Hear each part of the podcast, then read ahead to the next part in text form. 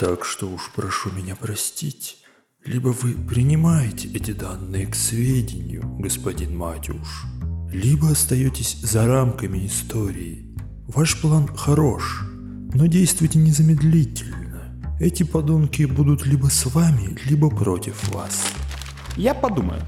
Господин Матюш, пока вы будете думать, уж извините, они будут действовать. Так всегда работает. Вот у нас вся эта история с революцией именно потому, что люди с властью любят действовать, а не думать. Скажите, а что это вы приволокли такое? Это волновые усилители и диапазонаторы для вашей новой игрушки, вещательной студии. И какой в них смысл? Пока ваш голос слышит преимущественно в третьем и частично втором и четвертом кольцах. После великого праздника, когда леди Аувельс любезно разрешила людям пользоваться волновыми вещателями, почему бы не сделать так, чтобы она тоже могла услышать вас, сидя в первом? Неплохо. Вот это подгон. Через несколько дней, господин Матюш, вас ждет серьезный штурм. Близится ежегодное заседание комитетов, а затем большой совет. К этому сроку у вас захотят задавить совсем – они настроены серьезно, и вам сейчас нужна их ненависть. Вот, прошу. Что это? Вы лучше меня знаете, что это и как вы это потеряли. Твою-то! О, знакомый взгляд. Запись еще цела? Не цела. Восстановлена. Стоп! Откуда это у вас? Я не спрашиваю, откуда у вас бумаги самой опасной древней шлюхи. Вы не спрашиваете, откуда я вытащил ваше прошлое. Простите, кстати, довольно позорное. Но кто так ведет интервью? Я... я был молод. Давайте, расскажите людям, как вы стали Данисом Матюшем. У вас есть час, проверьте запись. Может, вы решите удалить что-нибудь? Про голых женщин, к примеру. Знаете что? Вас тут много кто знает, но я лично вообще не понимаю, почему вы тут имеете какой-то авторитет. В моих секретных документах есть много упоминаний о вас, но вы там везде указаны как ГСХМ. Что? Господин с хорошими манерами. И не более. Все это сомнительно. М-м, скажите, вы профиль? Да, так и есть. Серьезно? Нет, хотя лично с ним знаком. Успешной трансляции. Я еще загляну. Акт Второй. Интерлюдия 77. Эфире Данис Матюш, Голос Свободы и Рупор Революции. Яков Крейг и наши иные сторонники многое сделали, чтобы вы могли слышать нас в самых удаленных уголках столицы. Сегодня особый выпуск «Исповеди мертвецов» в честь грядущего месяца заседаний комитетов властей. Лично взятое мною у Гелиции Аубвельс несколько лет назад интервью с моими комментариями – Первая часть состоялась в обеденном зале ресторации «Выси», где потолки ради статуса почти что не видно, а вторая... Впрочем, слушаем. Госпожа Аубельс? Садитесь, садитесь. Эм, вы нас не представите? Я указал ей на третьего, крупного мужчину со свежими шрамами на глазах, подобных крестам. Он сидел рядом и был очень хмур. Ему? Зачем? Это мой телохранитель. Ему до вас нет дела, пока вы не начнете хватать ножи и резать меня. Я не самоубийца. Знаете, тут смотря куда глядеть, юноша. Салфеточку положите на колени, на рукавнички наденьте. Заказывайте. О, знакомый взгляд. Думаете, а точно ли она будет за все платить? Не нужно ли будет разделить счеты в таком духе? Скажем так, мне пришлось бы поработать месяц без выходных. И даже ночами, чтобы плотно тут поужинать. Не тряситесь за свои гроши, юноша. Я вас пригласила, я вас и покормлю. Я же как-никак слуга народа. Да, немногие, ну точнее никто еще из чиновников, кого я вызывал, кому я предлагал беседы... Так, сколько вам надо на это времени или выпивки? Эм, на что? На то, чтобы у вас отросла уверенность, и вы перестали мямлить. Не делайте вечер скучным. Эм, я просто хотел вас поблагодарить за эту встречу. По что? Поблагодарить? Вы, юноша, во всеуслышании на прошлой неделе... Ты представляешь, Войкон? Он на встрече с прессой публично меня обвинил во взяточничестве и участии в коррупционном цикле, а теперь благодарит. Вы, гражданин журналист, что думаете по поводу того, как тут диалог пойдет? Не знаю, надеюсь, конструктивно. И если мои предположения о вашем участии... Обвинение, не предположение. Ваш заказ, дамы и господа. Закуски. О, спасибо. В этот момент ей принесли заказанные блюда. Официант был невысоким молодым степняком-адаптантом с очень бледным лицом, в строгой форме стального цвета. Погоди, человек, я еще закажу. Она оставила его стоять возле себя и продолжила. Обвинение. А предположение это если бы ты не знал точно. Но у тебя же есть все доказательства на руках. Ну, Я читала твои материалы, мальчик. Я подготовилась к встрече. Можно на ты, да? Я то туда, то сюда. Так вот, ты знаешь, что я ворую бюджетные деньги. Я это знаю. Так зачем нам тут плясать танцы этикета? Говорим как есть. эм, я, честно говоря... О, нет, это невыносимо. Человек, оформи ему, пожалуйста, графинчик золотовки, ладно? Мямлящие мужики вызывают у меня тоску. Официант удалился только тогда. Мне было неловко за то, что он проторчал возле нас так долго. Признаться, я не ожидал, что вы так откровенно... Не ожидал он. И потому карманный ваксограф принес, да? Кстати, лицензии у тебя ведь на него нет. Может, казнить тебя за нарушение технопакта? Если я скажу, что не испугался в этот момент, то совру. В моем кармане и правда лежал ваксограф, купленный у ребят из коммуны, криминального братства отчисленных студентов. Привет вам большой, кстати. Вы любите шутить, я смотрю. Да. А еще я люблю разные сложные штуковины. Просто обожаю. Вот, например, это очень сложное. Она показала мне руку с браслетом, который я сперва принял за сложные часы. Сделано военным подразделением Гармита. Определяет всякие антарные устройства разного функционала и пищит, если поблизости есть волнобомбы, прослушивалки, сложные акустоны. У тебя же не бомба, правда? Ты не из этих скучных самоподрывных. Нет, не бомба. Вот и славно. Если человек ради идеи готов взорваться, то это значит, что ему в целом плевать на идею, и он готов не видеть, что будет дальше. За идеей нужно жить, умереть любой идиот может. Я совсем не такой вас себе представлял. А я, к сожалению, вас именно таким и представляла. Вы себя сами описали в ваших статейках очень четко. Даже скучно. А почему вы ко мне то на вы, то на ты? Ой, сложно это все. Я ведь с низов сама, из грязей почти как ты. Журналист в каком-то смысле. Только писала я сначала колонки радиального смотрителя, потом секретарем стала в комитете застройки в четвертом. У меня тезаурус был меньше, чем слов в этом меню. Переучиваю сейчас, учитывая, что в следующем году мне прочат дворянство за заслуги. А там надо этикетный экзамен пройти. Книги читаю, пишу под псевдонимами, даже публикую статьи в газетах. Но манера старая, к вящему сожалению, иногда проскакивает. Не обессудь. Ладно. Ну, смотрите, вы весьма откровенны. А что если это будет не беседа чиновника и журналиста, а... а...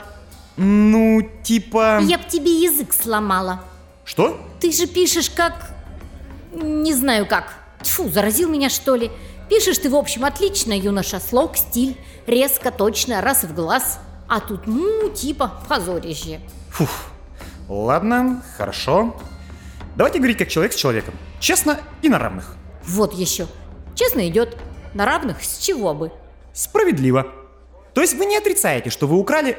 Нет, что вы крадете часть бюджета нескольких ярусов второго кольца вместе с другими участниками этой схемы. А смысл? Да, мы берем. Я это знаю, ты знаешь, они знают, да все знают. Тогда зачем врать, что нет? Вы на встрече с прессой так возмутились, во всеуслышание приняли мое приглашение встретиться, что, повторю, очень меня удивило. Не любит наш брат с вами встречаться. Слышал историю, лет 12 назад была, про поединок штаб-интенданта и замредактора Правдоруба. Нет. Была такая газетенка «Правдоруб», частная. Вам тогда журналистам больше свобод давали зачем-то. И вот их замглавреда написал серию статей про то, что штаб-интендант дозволяет проводить опыты над солдатами без их ведома. Что-то с пищевыми добавками из Гафина. Я что-то помню такое. Штаб-интендант его вызвал на дуэль, да? Какая ему дуэль? Он, как и половина наших, в кабинетах и двух слов связать не мог. Дуэль, ну. На мордовой его вызвал. Мол, если ты про меня гадости говоришь, то иди сюда, я тебе лицо сломаю. Горняк, одно слово, что еще сказать? Ее телохранитель в этот момент неодобрительно кашлянул, глядя в тарелку. Ты подавился, Войкон? Так попей водички. И что было? Ну что-что, вызов приняли. Только вот оказалось, что замглавреда 8 лет занимался по системе Кайчика. И за три удара этого штаб-интенданта отправил в кому. Журналисты, конечно, тут же и казнили на месте газовой маской. А коматозник на собственное счастье в коме и умер. А то такой позор, конечно. Бред какой-то. Я много видал, но чтобы так... Это же глупость несусветная. Конечно, глупость. Кто его просил вызов принимать? Сидел бы и дальше машинкой стучал. Да я не о журналисте, я о штаб-интенданте. Как вообще чиновник может вести себя, будто шпана? Это все раздражение. Ладно, дайте доказать. А можно рыбу вот эту, багровую? Ага. Раздражение-то говорю. От вас. От, простите за выражение, народа. Как на коже. Ты спросил, почему все делают вид, что не воруют, хотя каждая собака прекрасно все понимает. Это же как с голой женщиной. Ты уже видел голых женщин, мальчик? Хм, ну да. Я правда их видел на тот момент. Мне было почти 20. Хорошо. Так вот, всегда приятно, когда есть дымка, флер, пеньюар, там, шарф, чулки. Недосказанность. Ровно и тут. Надо оставить место тайне. А вдруг нет? Вдруг не воруют? Никто же не стоял, фонарь не держал, понимаешь? Чувство мучительной недосказанности. Как вы только что мило облагородили коррупцию и воровство. Вот тебе и слуги народа. Не смеши меня, я еле в корсет влезла, мальчик. Кошмар. Слуги народа. А вы, народ, простите, чем заслужили себе слуг-то? Это образное выражение, и вы сами себя так назвали вначале. Я знаю, и оно меня дико фрустрирует. Фу, нет, не фрустрирует, нельзя так сказать. Раздражает, в общем. Ты оглянись вокруг, юноша. Кто кому слуги? Нет, это мило, конечно, когда эту фразу произносят публично, как ритуал. Но это же бессмыслица. Но если вы не слуга народа, тогда кто? Я? Хозяйка. Это же вы наши слуги. Вот, смотри, видишь? Она подняла и уронила на пол дорогой бокал. Все тот же бледный официант тут же бросился собирать осколки. Убирает. Он получает за это деньги. Ну так и слуга получает. Вы либо получаете от нас награды, либо подзатыльники. Наградой, кстати, эффективно является и само отсутствие подзатыльника. Вы потрясающие. Спасибо. Я не вкладывал сюда восхищение, если что. Я знаю, потому и спасибо. Не люблю подлиз. Это раньше, лет сто назад, можно было серьезно играть в эти игры со служением Отечеству, когда была идеологическая конкуренция. В смысле? Ну, когда еще на планете была жизнь, можно было испытать некое чувство. Смешно сказать, конечно, стыда. За то, что ты свой народ давишь, а в соседней стране они живут лучше. И тебя обитатели чужих стран осуждают. От этого могло бы быть неприятно. Хотелось равняться. А сейчас все, мира нет, есть только государство. И совершенно неясно, зачем теперь-то с вами цацкаться. Думаете, больше на планете никого не осталось? Думаю, мы уничтожили всех. Даже если не физически у нас есть рубеж, его не пересечь ни снаружи, ни изнутри. Так что идеологически мы устроили конец мира. Ведь неважно на самом деле, есть там страны еще или нет. Для нас мир заканчивается линией на фронтовых картах. И это, честно говоря, невероятно хорошо. Жесть. Так а не проще ли тогда перестать делать вид, что вы работаете на благо народа, а сделать всех рабами? Ты что? Нигде так не скажи. Никогда, ни при каких обстоятельствах. Рабы – это же уравниловка. И? Удобно же выйдет. Выйдет неудобно, как камень из почки. Если всех вас, весь этот, простите, народ, сделать рабами, вы станете единой массой, равными, а мы – вашими врагами. И тогда нам конец. Рабы всегда восстают или бегут. Тоньше надо, тоньше, ажурнее. Никаких точных фактов и статусов общения с народными массами использовать нельзя. Только иллюзии. Вы живете в ужасном мире. Да ладно, ты уверен? Я не об этом. Кроме этого, мальчик мой, ничего и нет. Все эти величественные полеты духа и надежда на высшие смыслы делают тебя тобой и не более. Мне нравится то, кем я являюсь. Врешь и не краснеешь. У тебя был бы хороший старт в политике. Отведи судьба. Итак, значит, вы моя хозяйка. А, вот какие отношения ты предпочитаешь? Ясненько. Да, я над тобой владелец, не слуга, если ты об этом. Я заслужила право им быть, трудом, потом и кучей работы. Право сильного. Именно. Доминирование закон природы. То, что мы украсили нашу животную сущность декорациями этикета, суть это не меняет. Мы звери. Я вот постоянно Войкану об этом говорю. И те, кто сильнее, чиновники, лорды, управленцы, они и заслужили право вас топтать и пользоваться. Уж извините. Справедливости ради стоит заметить, что среди этих сильных у большинства нет никаких выдающихся качеств. В целом, чиновники не образованы, вороваты, глупы и невоспитаны. Ага, бедняжки, правда? Хорошо, что ты такой весь образованный, честный и умный сидишь тут и прячешь левую руку, потому что у тебя рука в сорочке месяц как порвался. Я работаю руками. Это мой инструмент. Он Не всегда в идеальном состоянии. Тогда чего таишь? Стыдно? Ладно, не обращай внимания. Конечно, они тупые в основном. Ум порождает совесть, мораль и ответственность, а с этими штуками далеко не уедешь. Но ведь вы сами. Вы умная, вы учитесь, с ваших же слов. Зачем? А за тем, что внутри нас тоже есть иерархия. И там уже начинают работать иные качества. Да, большинство чинуш непроходимые кретины. Хуже портовых грузчиков. Сама такой была. Но вот на высших постах сидят совсем иные типажи. Ммм, ваша откровенность... Знаете, я всегда примерно так и думал, что вы, ну, подобные вам, в целом этот мир так и видят. Но получить прямое подтверждение из первых рук – это просто потрясающе. В каком-то смысле я бы хотел, чтобы все чиновники были похожи на вас. Нет, не хотел бы. Она переключилась на официанта, подозвав его щелчком пальца. А какие у вас десерты? А вот на этой странице Гражданин, ты мне ответь, пожалуйста, не говори, куда читать. Ты здесь зачем заведен? предлагаю вам янтарные гроты. Потрясающая легкость крема с обволакивающей мягкостью теста высшего сорта из натуральной пшеницы восточных фермерских каторг.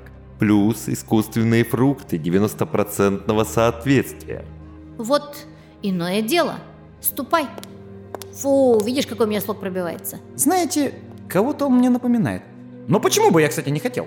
Потому что ты был бы мертв с великой вероятностью. Кстати, факт того, что не все чиновники такие, как я, уменьшает эту вероятность не очень значительно. У нас многие не прочь раскатать ваш оппозиционный ливер по мостовой. Кстати, вкусно тебе? За весь вечер ничего не сказал. Согласись, еда потрясающая. Сама тут впервые. Да, еда. А вы что, меня запугиваете? А похоже? Знаете, неделю назад я вышел из редакции, и на пороге меня облили какой-то дрянью, инфекционкой. Я чуть кожу с себя не снял. Хорошо, что редакция меня быстро в клинику отправила. Не ваших ли это рук дело? Ты за кого меня держишь, мальчик? Ох, проклятие. Я что, правда произвожу впечатление человека, который посылает идиотов-патриотов? Открыть тебе еще один секрет. Мы никого не посылаем. Не бывает приказов сверху. Почти никогда. То есть, когда эти, ну из движения нацосвобождения, все эти последователи Ника Старика режут либералов в подъездах, это они по своей воле? Чаще всего да. Ровно как и исполнители, которые всю эту вашу вольнодумную шелупонь в участках душат и калеками делают.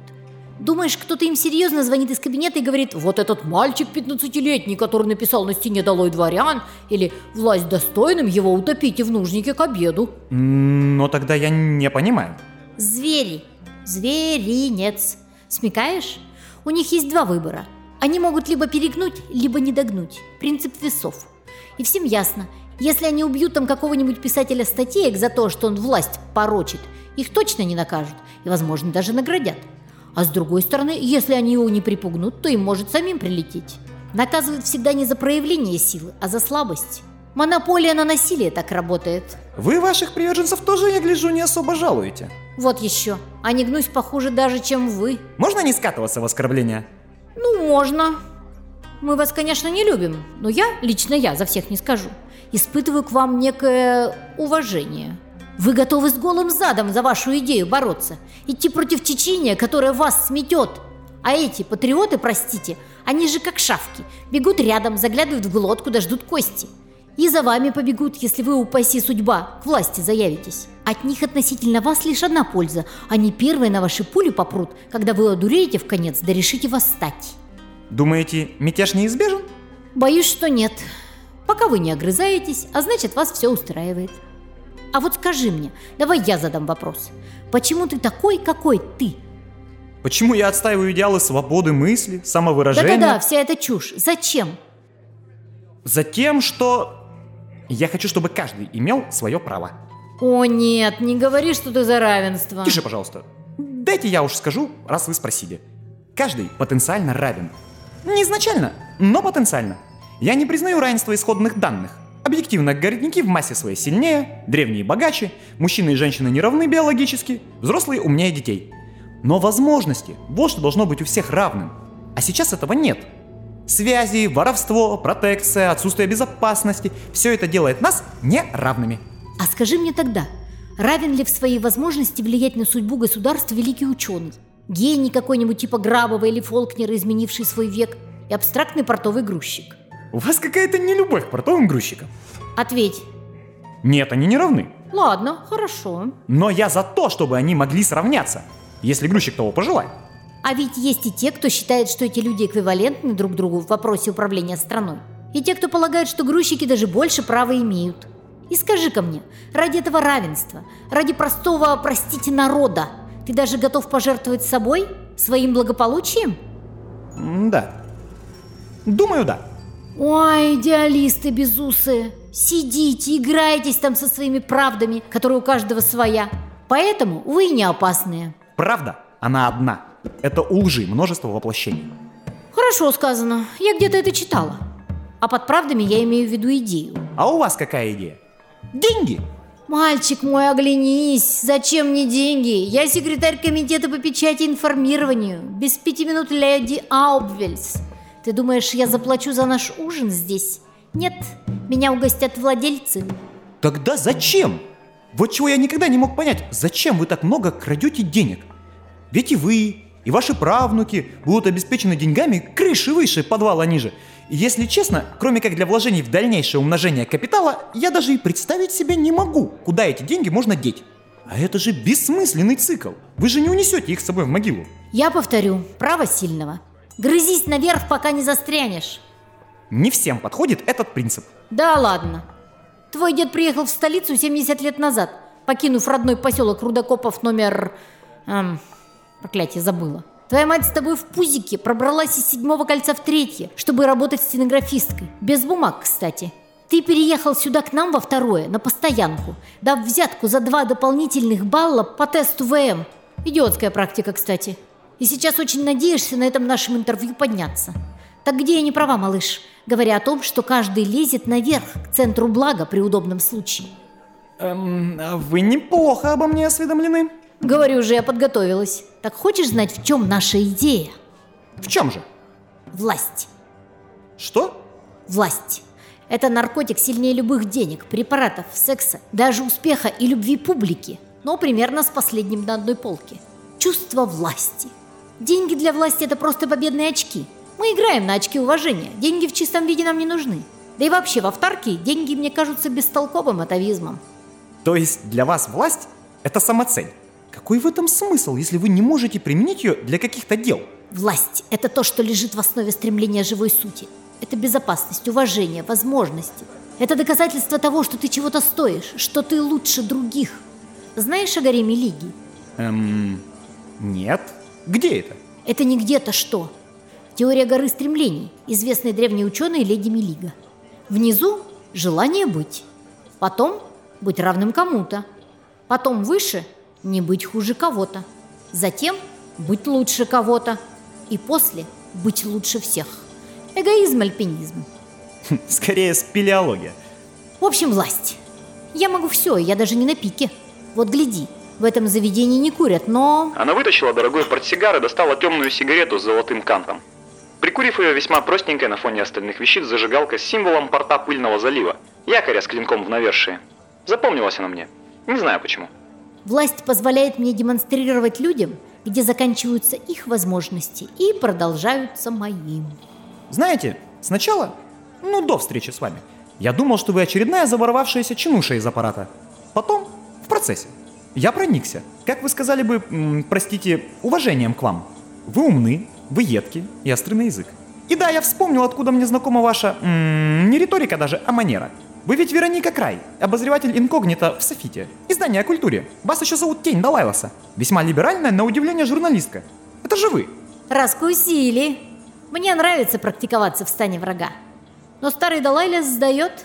Чую, его заменят через пару лет. Э, так вы не закончили. Да, не закончил. Но в финале, знаете, вся ваша беседа показала мне одну вещь. Какую же? Извините, у нас э, не курят. Наш бледный невысокий адаптант-официант склонился над собеседницей. Что? Э, я говорю, госпожа, у нас не курят. Заведение с чистым воздухом. Степняк, ты вообще знаешь, кто я такая? Да, госпожа Гелиция. Но повторю, у нас не курят. Мне очень жаль. Я принесу вам пепельницу, чтобы вы могли потушить. Эй, стой! Она вытащила из сумочки сотню крон, засунула ему в фартук и ткнула в живот. На, иди. А, благодарю. Так какой же вещи тебя научила наша беседа? На вершине вашей горы власти вы можете только вкусно и бесплатно поесть. И покурить без разрешения. И Кажется, это предел ваших мечтаний и, что хуже, возможностей. О нет, не предел. Вот, прошу, потушите, пожалуйста. Официант поставил на стол пепельницу и не сдержал ухмылки, за что получил злобный взгляд от того, кого звали Войконом. В смысле? Эй, человек, ты думаешь, я дала тебе сотню крон за что? Эм, не знаю, госпожа Гелиция, но я вынужден настоять. Почему вы такие смелые все? Просто некоторые клиенты недовольны. Официант слегка кивнул головой на столик неподалеку. Там было довольно темно, но я увидел какого-то чиновника с дворянским титулом и его супругу, которая демонстративно морщила нос и косилась на нас. Кажется, кто-то сидит на горе чуть выше, да, Гелиция? Хорошо. Войкон, пойдем. Словно этого и ждав, телохранитель встал и забрал из моего кармана ваксограф, выключив его. Все остальное уже с моих слов. Хотите ли вы мне верить или нет? Мальчик мой, жду вас в вашей типографии через час. Что? Через час. И да, счет на этого юношу. Твою мать! Вы поужинали на три сотни крон, господин. Официант проводил их взглядом и поглядел на меня, сжимая в руках блокнот со счетом. Но, знаете, думаю, я сделаю вам скидку в сотню.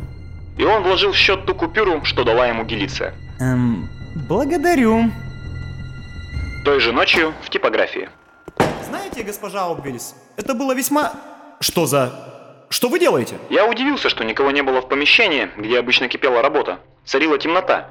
Я нашел их довольно быстро. Саму Аубвельс, ее телохранителя и человека на коленях с мешком на голове. Во всем здании, кроме нас, не было, казалось, даже крыс. Мы мило побеседовали, юноша, но что-то настроение мое под конец пропало. Я говорила тебе, что люблю сложные механизмы. Кто это? А, это наш вечерний официант. Бойкон стянул с него мешок, и я увидел ставшее уже знакомым бледное лицо. Ощутимо похолодало. Идите сюда, журналист вы мой. Бывали тут? Да, это наша типография, конечно. Она провела рукой по новому, еще со следами масла, печатному механизму. Новый печатный станок, публицист 7. Красота, да? Копирник, умная химсистема, реакционная батарея. Я сама печатаюсь и проверяю печатные издания. Что происходит? Знаешь, чем линейка публицистов от эстетехники плоха? Небезопасна. Руки затягивает. Эй! Дай сюда, вон ту с порванным. Она схватила меня за руку и потащила к станку. Но в этот миг официант дернулся. Отпустите, отпустите, пожалуйста. Молчи, даже деньги не вернул гад. Так, давай проверим, мальчик, твой идеализм. Руки тебя кормят, говоришь? Суй. Она указала мне на станок. Засунуть туда руку? Серьезно? Один раз я видел, как печатник за секунду стал калекой по локоть. Меня тогда стошнило. Не буду. Тогда Войкон отрежет ему голову. Он умеет. Телохранитель вытащил нож. Очень большой нож. Ты готов, сказал, пожертвовать собой ради равенства. Вот этот вот уродец решил, что он мне равен, что его возможности ограничиваются там же, где и мои. Ты хотел бороться за такое? Давай. Вы же понимаете, что вы делаете? Да, а ты, кажется, нет. Мне ничего не будет, каким бы ни был исход. Пойми. Ну давай, сам, сам. Суй ладошку и жми на рычаг. Напечатаем новый выпуск из первых рук, так сказать. Я оторопел. Эх, я так и думала. Ладно, считаем до трех. Раз. Да пошли вы! Вот, нате! Я сунул руку в станок и ударом нажал на кнопку пуска. Мне было страшно, но я натурально не мог иначе. Что? Ничего не произошло. Может, станок еще не подключили. Может, химикаты кончились. Или судьба была на моей стороне. Стой, ты серьезно? Да серьезно! Возьмите и отрежьте, если надо. Только отпустите его. Ого, что же вы все такие смелые? Отпустите его! Он-то вам что сделал? Покурить не дал? Да если бы, там проблема в другом. И она, отойдя от меня на шаг, вытащила маленький личностный пистолет и затем сделала два выстрела в грудь официанту. Нет! А ну назад! Слушай сюда, пыль. Я могу пристрелить тебя. Но нет, это не мой метод. Я покажу тебе, как по-настоящему работает власть. Да позовите вы врача! Не за него переживай, мальчик. Ему через пару минут будет легко. Смотри, власть работает так, что я могу уничтожить человека, не убивая. И именно так я с тобой поступлю. Я бросился к упавшему на пол официанту, а она встала в дверях, закуривая. Ты правда думал, что можно меня прилюдно оскорбить? Общаться со мной как равный тебе? Бросить мне вызов? Запомни, с завтрашнего дня можешь не приходить на эту работу и не искать другую. Я сделаю все, что можно, чтобы ни одна, даже самая вшивая газетенка не взяла тебя хоть бы и поломоем. Даже имя свое можешь забыть. С утра ты человек, которому стоит подумать о смене профессии. Понял, как это работает? Войкон, уходим. Эй, эй, эй, парень, твою мать, стой, не закрывай глаза. Эй, как, как тебя звать? Матюш. Данис. Данис. Матюш. Говори со мной, говори со мной. Он умер. Ладно, мы закончили, дамы и господа. Это был Данис Матюш. Еще услышимся.